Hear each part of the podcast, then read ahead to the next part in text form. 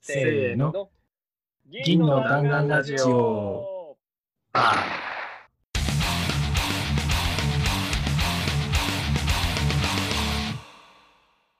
はい、始まりました。銀の弾丸ラジオです。銀の弾丸ラジオは、チームのチームによるチームのためのラジオです。私たちはシルバーバレットクラブというチームで、普段から一緒に仕事をしています。もっとチーム開発を上手くなりたいという思いで、チーム開発やアジャイル開発に関するいろんな話をしていくラジオです。銀の弾丸ラジオではフィードバックを募集しています。ツイッターで、シャープ銀の弾丸ラジオもつけて、感想、まさかり、チームやメンバーへの質問、ラジオで取り上げてほしいテーマなど、どしどしツイートしてください。はい、ということで始まりました。イェーイ。イェイイェーイ。はい。ということで今日も今日とてラジオを撮っていきたいと思うんですけれども、じゃあまずはね、簡単に自己紹介からいきましょう。はい。えー、どうも、チームの元気担当のお呼びです。そして、はい、えーメカニカルキーボード担当の佐藤です。そして、そして、はい、BGM 担当の宮崎です。今日もこの3人でね、やっていきたいと思うんですけども、そっか、サトリュウ、キーボード買ったんですよね。買いました。何買ったんですか？えーっと、昔、キックスターターで出てた、えーっと、キークロンっていうシリーズのキークロン K2 っていうやつを買いました。あれ、もともとハッピーハッキング使ってたよね。ハッピーハッキング使っていて、それとほぼ同じようなキー配列のサイズ、サイズ感も同じぐらいの10キーレスのやつを買ったんですね。なるほど。慎重それともなんか使い分けるみたいな？とりあえず、まあ、どっちがいいかっていうわけではないと思うので、使い分けかなっていう気はしているんだけど、デスクの上がね、ちょっと、あの、いろいろごちゃごちゃしてきて、これ、かなりお安い割には、ちゃんと Bluetooth でワイヤレスのメメカニカルなので、このワイヤーとかケーブル類がだいぶスッキリするかなと。なるほどね。ど。てか、今思ったけど、結構、リモートワークが続いてきて、それぞれいろんなものを買ったりしたじゃないですか。その辺の話どっかでポッドキャストとしても面白いかもしれないですね。ああ、そうですね。ああ、そうね。うん。いいかもしれないですね。はい。じゃあ、早速ですけど、今日のテーマに行きたいと思います。今日のテーマは、本の探し方、読書術について語ってみた。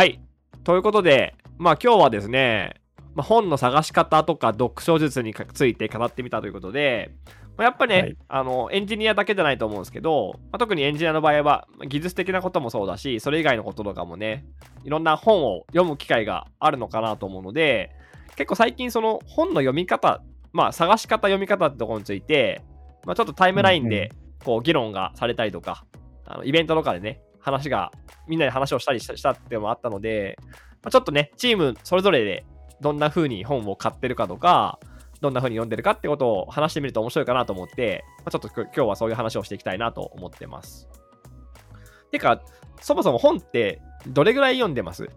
サトリュウどれぐらい読んでます？まあ、毎日ちょっとずつ読むような時間は取るようにはしていて、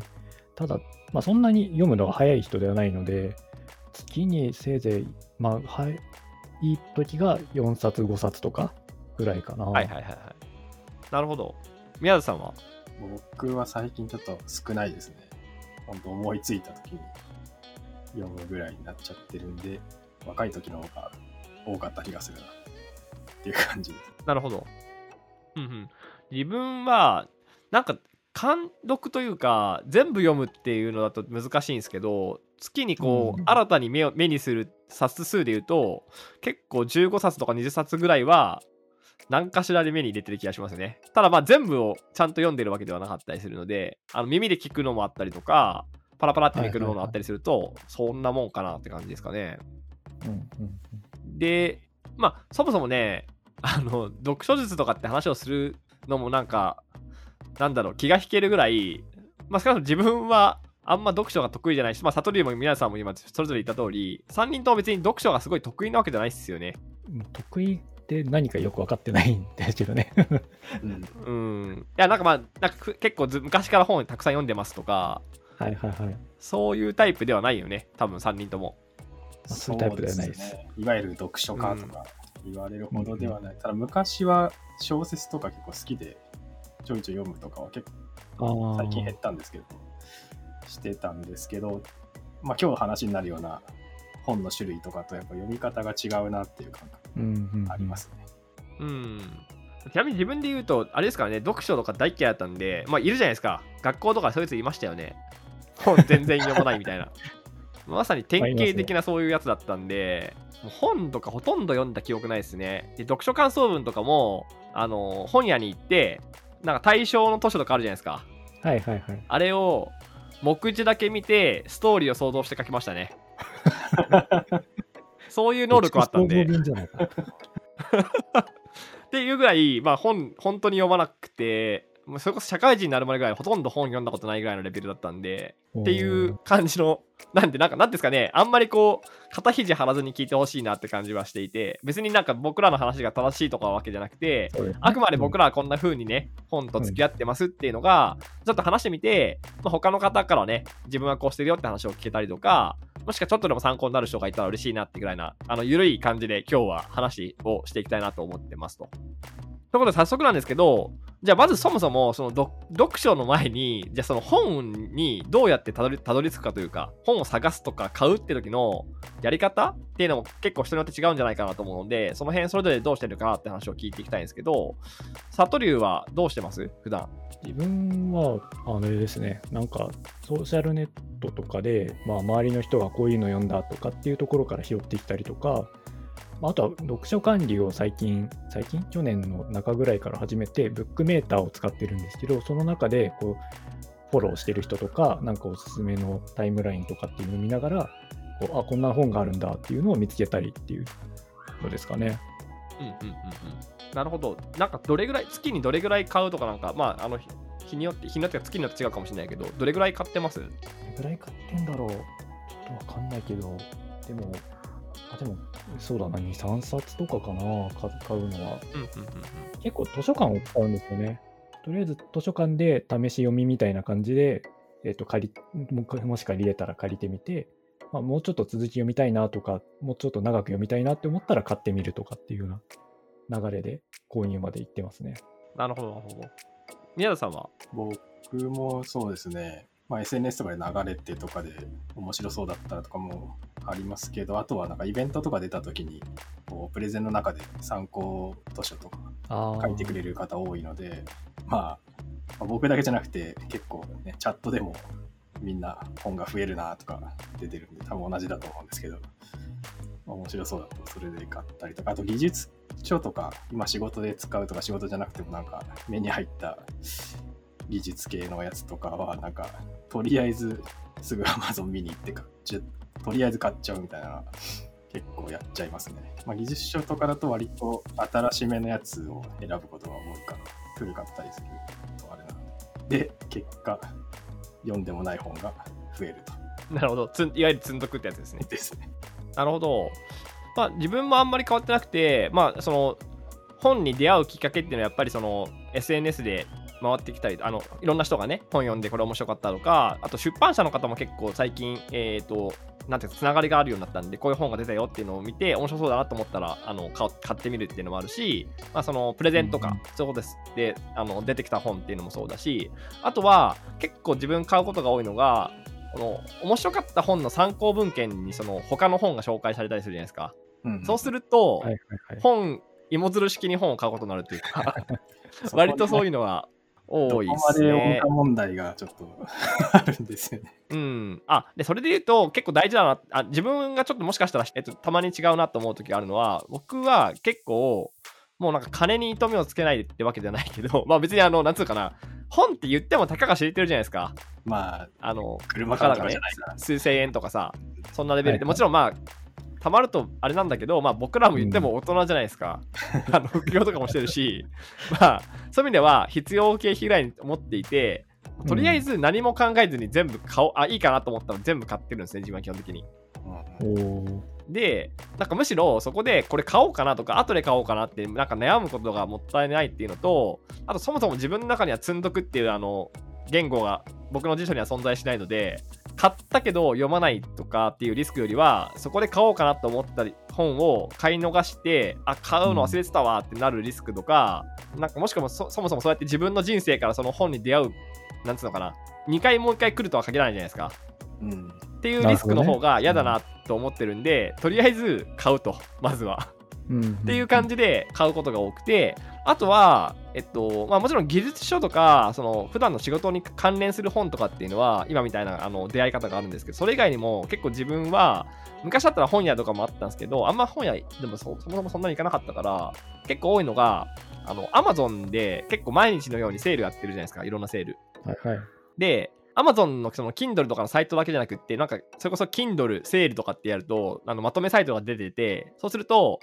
いついつの期間からいついつの期間まで、この出版社のセールやってるよとかっていうのがまとめられるんですね。で、まあ、結構割と毎日ぐらいそれ見てて、えっと、それ見ながら、なんか面白そうな本をひたすら買うっていうのは結構やってるんですよ。なのでそうするとうん半額とか何十パーオフとかポイントバックとかであの安く手に入るんで、うんうん。そっから新しい本に出会うっていうパターンを結構やってますね。あとは買い方で割と自分は途中からそう統一してるのが、その電子書籍で買うか、物理本で買うかってあって、うんうん。なんかあんまり考えてなかったんですけど、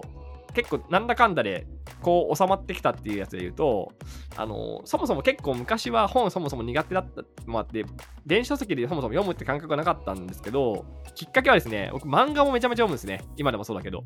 で漫画を物理本で買っていくと、もう家がもう漫画で埋まるわけですよ。数年間で数千冊溜まったりするんで、売るのも大変だなと思って、漫画を電子書籍で買うようになって、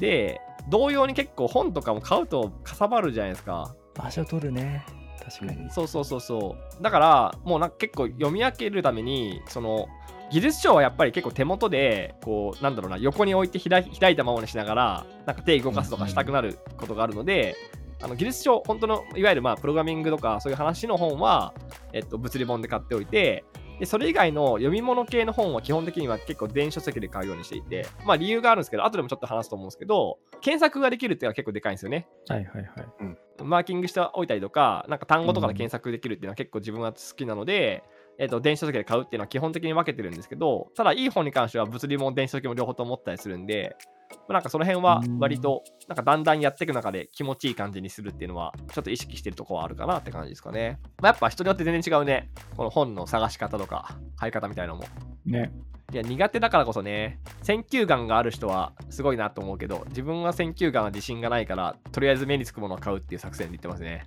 なるほど。だから自分で選ぶのは苦手だから、やっぱなんか、周りで話題になってる本とかは、やっぱちょっと選んじゃうな。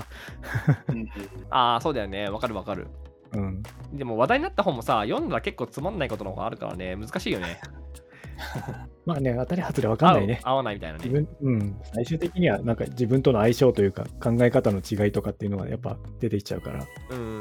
ね。あとはなんか結構多分この後話そうと思ってるその読書術っていうか本の読み方と買い方って結構セットな気がしていてなんかどうやって自分がその読書と向き合うかってところはその読み方と買い方って結構セットだと思うんですよ。野球とかで言うと狙い球を絞って振るっていう風にすると結構その買い方も結構絞って読むのもちゃんと読むみたいな感じにするパターンもあれば、まあ、自分みたいにひたすらバット振っていって当たったらラッキーみたいな感じの場合もあったりとかすると思うんで読み方とセットで考えると面白いかなって感じなんでじゃあその読書術というか自分なりの本の読み方についてまあちょっと話してみますか。サットリュウはどんな感じであの本読みます？本読むときは、最初に目次を全体見るっていうのをやって、なんかその時点で、なんとなくどこに面白そうなところがあるかとか、この辺はなんかまあどうでもいいかなっていうのとかをなんか目星をつけるっていうのを最初にやって、その後はもう最初から読んでいく。で、つまんないって思ったらもうそこ飛ばしちゃうんですよ。あもうこれ読んでるの辛いなって思い始めたら。で、たまにやっぱりそういうところでも大事なところってあるじゃないですか。後後半になんかちゃんとうんなんかつながっていくような、それが前提で語られてたりとかってなると、まあその時に読み返せばいいかなぐらいで、とりあえずまずは先行ってみようっていうような感じで、とりあえずななんかなるべく後ろに行けるように、終わりの方に行けるようにっていうような感じで読んでますね。なるほど。なんか他になんか読む時間とか確保するとかっていうのはなんかさっきねあの毎日なるべく読む時間を作るとか言ってたけどどんな感じで工夫してます？まあ、工夫っていうか、まあ、朝の方が時間やっぱ取りやすいなと思っていて、それで午前中というか朝のうちに、まあ、とりあえず30分ぐらいは確実に時間取ろうっていうのを決めて、その間に読むだけに集中するっていうのはやっているっていうぐらいかな。なるほどね。ちなみにさ、さっきさ、そのつまんないなと思ったら飛ばすとか、まあ、もう読むのやめちゃうみたいな話があったんだけど、打率的にどんなもん？悟り的には。打率的に？うん。どんなもんだろうね。でも、はひひどい本って言ったら失礼だけど、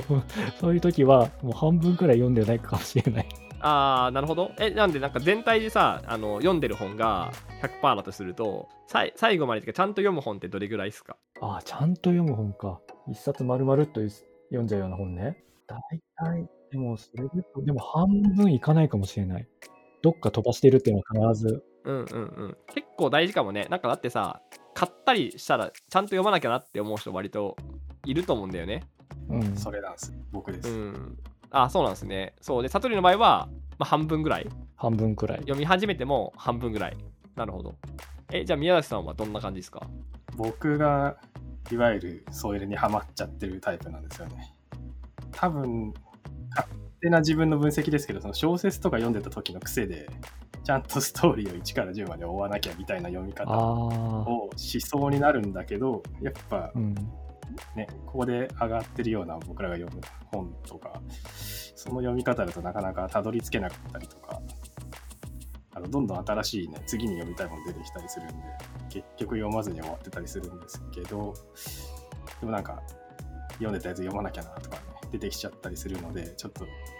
今の悟りさんの話とか2人の話を参考にちょっと勉強させてもらってますっていう感じです。なるほどね。あでも気持ちがわかるのは、自分もその本が苦手だった時って、同じで、結構自分は、まあなんか漫画とかドラマとか何でもそうなんだけど、一気に読みたい派なんですよ、割と。だから、なんか小説とかも結構苦手で、小説の言う通りでさ、結構最初から最後までちゃんと読んでいくじゃん。で、なんか本をそんなにコンスタントに読む習慣がついてなかったので、ちょっと読んだりして、まあなんかまあ面白かった人と読み進めるじゃないですか。で、そっから数日とかこう空いて、また読み始めると、あれなんだっけってなるから、もう一回一から読むんですよ、大体。だから最後まで結構たどり着かずに、どっかで諦めてもう読むのやめるみたいな結構多いから、そもそも読書が苦手だったっていうのはそういうのがあって、でなんかそのむしろ社会人になってから本が読めるようになったら、その読み方みたいなのがだいぶ変わったとこがあって、もうなんか読書っていう名前とはなんか結構違うんじゃないあ違うっていうか、自分の中では結構感覚が違くて、もうなんか何ですかね、インデックス貼るぐらいのイメージなんですよね。うん本を読みながら。だから、あの本をこうパラパラってめくるって、まあ、ちゃんと読んだりする時もあるけど、パーって読みながら、なんかこう面白かったところとか、気になった言葉とか、出来そのストーリーみたいな情報に対して、どんどんインデックスを貼るし、まあ、実際に Kindle とかだと結構あのマーキングする機能があるんで、マーキングしとくと、後でその本で自分がマーキングしたとこをこう見たりとか、あるいはなんか他の読んでる人たちがどこにマーキングしてるかとかも見れたりするんですよ。そういうので、うん自分にとって気になった言葉とか、なんかこう文章とかをひたすらこうマーキングする。で、ダーっと本当にざっくり読んで、で悟りが言うように、もう読むのやめる本もあるし、スキップすることもあるし、最初から最後までこう順番に読むこともある、あの、本によっては全然違ったりするので、そんな感じで、割とあんまりちゃんと読まない。基本的には。で、うんあの精読はまた別で、ちゃんと読もうと思ったときは、また別の機会とか、そのあの1回目でいきなり精読する場合もあるけど、精読する場合はもちろんちゃんと読むってことをするんだけど、割とほとんどの本はそういうインデックス貼るぐらいの感じで読むことが多くて、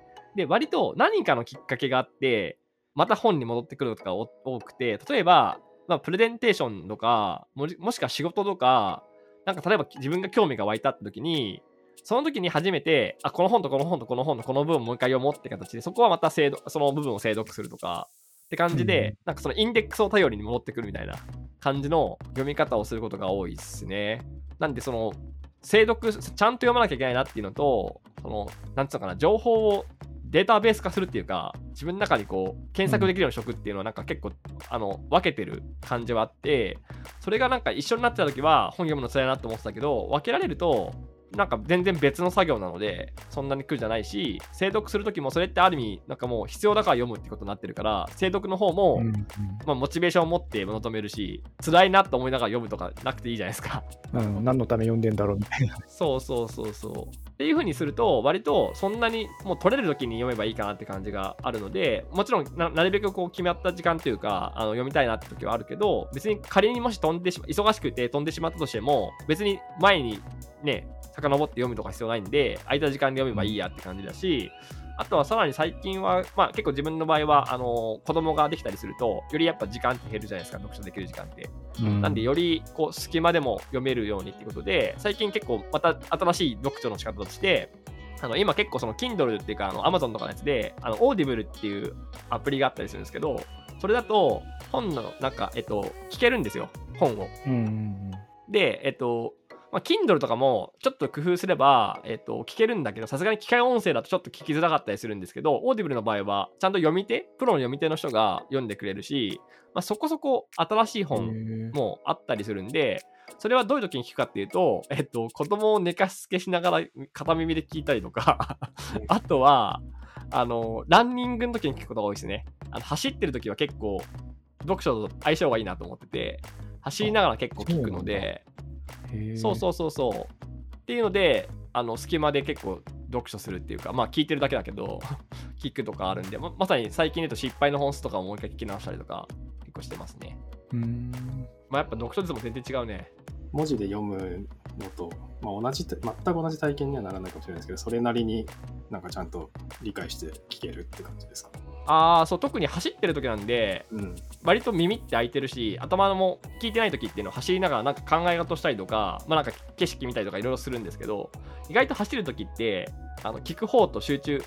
できるんで、割とちょっと違うのと、ただやっぱりなんか聞くのに向いてる本と向いてない本はあるなっていう感じはしますね。なんで聞く方ってもうひたすら前から最後までこうひたすら流れていくじゃないですか。うんうんだから、まあなんかある意味小説っぽい感じとかの方が聞きやすいのはあるかもしれないですね。調べ物するとかそういう感じだとちょっと違っちゃうちょっと辛い。うん。ただ、なんか例えば、失敗の本数がちょうど出たからすごく良かったんだけど、失敗の本数とかはめちゃめちゃい、あの、聞いてよかったなと思ってて、読む方は割と辛かったりする。あの、なんかあれって、失敗の本質って、一つ一つこう戦争の例が出てきて、こういう風になんか状況が動いて、えっと、こういう風に戦争が、結果が出ました。それに対してこういう考察がありますっていうのを、なんか何回か繰り返すんだけど、そのなんか、状況を説明してくれるのを聞いてるじゃないですか。そうすると、想像ができるんですよ、目の前にこう。うん戦場の様子とかが。あの耳から入ってくるんで、今、敵とこういう風に会いたいし、敵がこういう風に配置されていてみたいなのが耳で入ってくると、本で読んでる読んでるよりも、こう状態状況がすごく目に浮かぶようになってなんかよよ昔失敗本数読んだ時よりもなんかかなりこうインプットのなんか情報の入り方変わったなって感覚を持ってあなんか聞くっていうのはまたちょっと読むっていうのと違うのがあるので割と面白いしなんか聞くだけだったら結構隙間時間にできたりすることもあるじゃないですかうんなんか割といいな本読むのが本当に苦手な人でもやりやすいのかなって思いましたねそれは試してみたいな面白い。いいですよ、普通に。アプリ入れるだけでできるんで。そうそうそう。あとは僕らの場合はあれですよね。最近、ポッドキャスト駆動の読書もありますよね。そうですねああ、そうですね。うん。これも結構割と良くて、まあなんかある種期限を決めて、あ来週この本で読書、あの、ポッドキャスト撮ろうかって決めて、その本についてとりあえずまあ、精読してないとしても、なんとなく情報を入れてくるっていうのをそれぞれやってきて、それについて話すので、まあなんか自分の読みが甘いところとか、そこまでこう読み切れてなかったところも、なんか話しながら埋まっていくところもあるじゃないですか、割と。うんだだからなんか本を読む時間だけじゃなくってその後そのポッドキャストで話すこと自体も含めて一冊の本の理解が深まるっていう意味ではなんかポッドキャストをする収録するとこまでが読書っていうかって感じありますよね。確かに、うん。まあ、このおかげで逆にあれですね一発で全部読まなくてもこうやっぱ自分の面白いところ拾って持ち寄るみたいなうんあまりハードルを下げることができそうですね。そうですね。まあなんか読書会とかもそうなんだけど、まあ面白い本とかは特に、やっぱりその本読んだだけじゃなくて、それについて他の人と語ることによって、自分のない視点とかをまったりとか、もしくは自分、まあ例えばチームでやったりすると、チームの経験と結びつけられたりするじゃないですか。うんあ確かにこうん。れとあの時の仕事って一緒だったよねみたいな話が出ると結構その本が印象的になったりするんでその後なんか思い出す時に結構深く自分の記憶と結びついてるんでより学びが深まるっていうか例えばなんかこの前やったなんだっけあのこのその仕事辞めてみようみたいな本があったじゃないですかうんはいはいはいはい。あれとかうん結構僕らはすごく印象的に残ってるじゃないですか多分本の内容も面白かったのもそうだけどそれ以上にまあ、ポッドキャスト収録したことによって、普段の仕事の話と結構かなり結びついたんで、単純に記憶に残ってるっていうか、ではありますよね。うんうんいやーだからなんか別に、なんだろうこんだけやっぱ3人もそれぞれ読書の仕方は違ったりとかするし、なんか他の読書の仕方をしていくことによって、これちょっと自分でも試してみようみたいなのが結構生まれたりするんで、なんか読書苦手っていうのもちょっと、僕も苦手だったらめちゃめちゃわかるんですけど、あなたの言ってる読書と多分他の人やってる読書違うから、まあ、騙されたと思って他の人の読書の仕方を聞いてみるといいんじゃないかなっていうのは、なんか今話してて思いましたね。そうね。確かにわかんないもんね。他の人がどんな読んでるか。あんまり聞かないよね。確かにさ、最近ちょっといろんなところで話すようになって思ったけどさ、なかなか読書の仕方って聞かないし、なんか偉そうな人が、偉そうな人っていうかなんかなんだろうな、なんかどっかのプロみたいな人が読書術話してても、あんまりなんかこう参考にならないというか聞こうとしないじゃないですか。うん。うん、だからむしろ身近な人とかが隣の人とか僕らみたいに読書が苦手な人でもこうやってど読んでるんだよって話を聞くことによってなんかちょっと自分の抱いてた読書のイメージと違ったわみたいな感覚はなんか持てるんだなって話が最近結構自分の周りでも起きてるので割といいですよねそういうのって。うん。はい。ということでね、まあせっかくなんで最後は、なんだろうね、あの最近読んでる本とか、なんかおすすめのジャンルとか、そういった話をして、なんだろう、今回のポッドキャスト終わっていきたいと思うんですけど、サトリュウは最近どんな本読んでますか？なんかもしおすすめの本とかジャンルとかあれば。おすすめの本か。最近読んでるのが、まあちょっと副業の関連で、プログラミング初心者がなんか読んだらいいかなっていうような本をいろいろ集めて読んでたりします。なんかこう、これからプログラマーになる人に向けて、プログラマーってどういう仕事してるよとか、プログラミングスクールだと教わらないようなアルゴリズムとか、そういったコンピューターサイエンスの話の割と分かりやすく書いた本とかっていうのをなんかよく見るようにしています。とかかな。あと何読んでるかな。あとは、あれだね。ベタープログラマーとか久々に買って、それを読む読もうとしていいます。ちょうどなんかベタープログラマーの読書会が始まるっていうのがなんかこの間ちょうどなんか通知で知って、あそこに参加してみたいなと思って買ってみた。なるほど。宮田さんは何かありますか？僕、最近ってわけでもないんですけど、ちょっと、ちょっとでもないか、結構前に読んでて、結構面白いんだけど、なんかで切れちゃって、読み終えてない本があって、全然技術関係ないんですけど、代替医療について、なんかざっくりまとめた本があって、別に医療とかにそんな興味あるわけじゃないんですけど、結構面白くて、なんか、まあ、いろいろね、人によって意見がいろいろあるから、あんまりはいはいはい。あれなんですけど、まあ、いわゆる代替医療っていうのが実際の科学的な見地でどうなんだみたいな感じの読んでると、まあ、技術関係ないんですけど結構エンジニアとしても事実を元にするとかうんなんかうんうんそういうふうに言われてるけど実際どうなのみたいなのは結構つながるところもあって面白いなとかおー面白そう。思いつつただ途中でちょっと途切れちゃってるんでちょっと 読み終わろうかなっていう感じですかね。なるほど。ちなみに自分が最近ね、読んでる本というかジャンルは、まあね、まさか読書嫌いな自分がそういう本を読むようになるとは思ってなかったんですけど、かなり自分としては正反対にいるかなと思ってたやつで、哲学とか宗教の本最近読むんですよ。そうで、なんだろう、全然興味がなかったんだけど、まあ、理由があって、まあ、宗教の方は、なんですかね、別に自分、あんまなんか宗教とか、なんか信じるとか信じないとかって話では、自分がどういう宗教を信じるとかって話ではなくて、いくつかきっかけがあって、まずそもそも自分が結構歴史が好きだったり話があって、その聞いてるポッドキャストとかで、まあ、やっぱその歴史の話と宗教って切っても切り離せないんで、いろんなところで宗教が絡んでくるわけですよ。世界史もそうだし、日本史もそうだし。で、ってところで結構宗教の話が出てきて、あ、宗教でも面白いんだな、あ、やっぱすごく歴史と関連づけると面白いなって思ってたことが一つと、あとは、なんか最近さ、結構さ、まあ最近でもないけど、いろんなバズワードが出てくると、なんかそれって宗教っぽいよねって話って結構僕ら使うじゃないですか、普段。うんはいはい。例えば、アジャイル開発って宗教っぽいよねとか、そういう感じ？うんって使ってるんだけど、じゃあ宗教ってなんだろうって思った時にあんまりさ、分かってなくて使ってるなと思ったんだよね。まあふわっと言ってますよ。多分恐れてるっていうかよくわからないから宗教って言って宗教もよくわからないからなんとなくこう宗教っぽいよねって言ってればいいやみたいな感じのさ すごい雑な使い方をしてるんだなまあ、自分もし使ったことあるのでそうやって思ってっていうのもあったからあじゃあなんか単純に別になんか宗教をどうのこうのっていうよりは宗教ってどういうことなんだろうなとかってことに興味を持ってまあちょっと勉強しようかなって思ったことがあってそこから入って宗教と哲学って自分の中では割となんか似てる感覚があって同じなんですよね割とうん。なんだ特に仏教とかって割と哲学でなんだろう宗教の話特に仏教が面白くて仏教って結構最近いろんなプレゼンテーションで出てきません？仏教系の話って。まあ、出てくるね、うん。この間のスクラムギャザリングも出てきたしね。そうそうそうそう。で割と打ってくる人多いと思うんですけど考え方ちょっと変えるときてなんか単純になんかすごいこう信仰宗教とか教祖様みたいなイメージがあるんだけどそうではない感じがしていてそう哲学っていうのはもう自分はあんま好きじゃなかったんだけどなんかちょっと勉強して分かったのは結局哲学ってなんか物の考え方の学問だなって、まあ自分の言葉なんで全然あの詳しい人からするとぶっ殺されるかもしれないけど、そんな感じ方思っていて、世の中って全然わかんないこといっぱいあるじゃないですか。うん。まだまだ。うんで、あのそそういうことって、じゃあ考えなくていいかっていうとそんなことないじゃないですか。うんだからそれについてそれをどう考えようかっていうのがある意味哲学だと思っててやっぱなんかひ昔は昔の哲学っていうのは今よりも全然分かんないことがいっぱいあったから例えば人間の身体とかって分かんなかったわけじゃないですか。だからうん今はそれが自然科学とかでできて人間のそのどうやって生命が生まれるかとかどうやってどこから人間が出てきたかって分かってるからもう事実としてファクトとしてもうでできてるんだけど昔はそれが分かんなかったから人間とはこういうふうにできてるんだって話が哲学だったわけですよ例えば。でも今でも、まあ例えば宇宙がどこからできたかとかって話って分かってなかったりするじゃん。うん。でもそれって考えなくていいって言うとそんなことないからこういうことがあるんじゃないかってことを考えてるのがある意味哲学だなと思っていてなんかこれなんだろうなもうちょっと分かりやすいなんか具体的な例で言うと、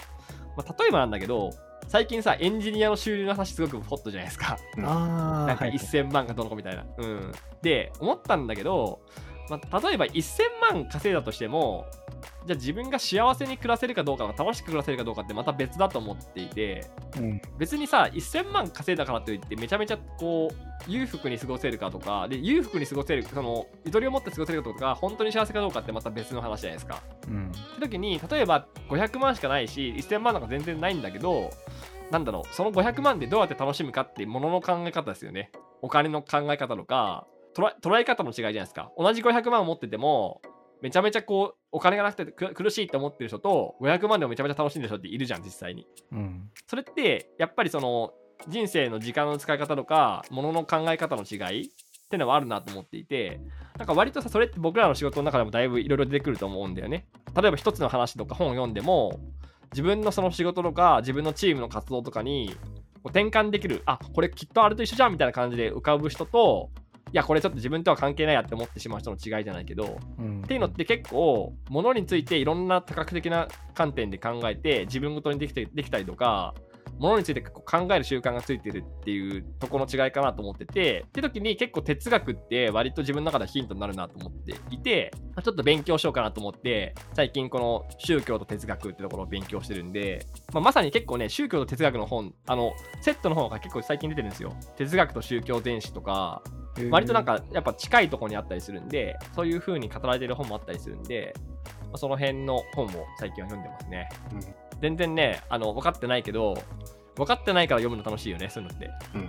まあそんな感じでね 今日はまあ読書、まあ、本の探し方とか本の読み方みたいなのについて話してみたんですけどまあこれもぜひあれですよね僕らも他の人たちの本の探し方とか読み方っていうのは知りたいですよね、聞いてみたい。そうですね。だからぜひ Twitter とかね、そういうとこでフィードバックしてくれるとすごく嬉しいなと思うし、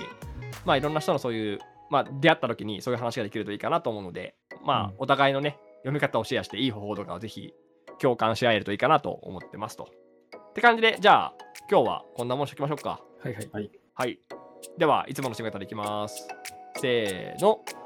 閉店。ガラガラ。だから、ありがとうございました。ありがとうございました